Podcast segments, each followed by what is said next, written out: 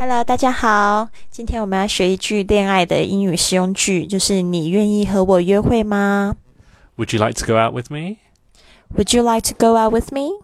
Would you like to go out with me？这个 go out with 是三个字，go out with 和谁约会、交往的意思，不是跟谁出去哦。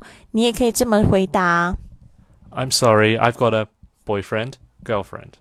：I'm sorry, I've got a boyfriend or girlfriend. OK， 就是呃，以你自己的性别来回答。如果你是女生的话，可能就会说哦，I'm sorry, I've got a boyfriend。哎，不好意思，我已经有男朋友了。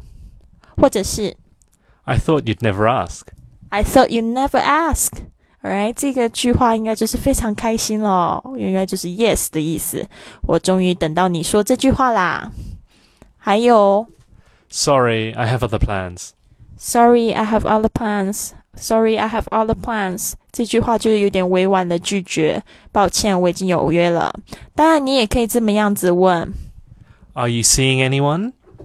Are you seeing anyone? Are you seeing anyone? 这个 seeing 在这边呢，不是说看谁，而是指约会。那对方也有可能这样子回答你 I'm already seeing somebody. I'm already seeing somebody. I'm already seeing somebody. Alright，我已经有约会的对象了。哎好，不要难过，越战越勇，越挫越勇，记得吗？这就是恋爱的必杀必杀一招。OK，好，那请继续呃关注我们的微信账号“龟旅特”。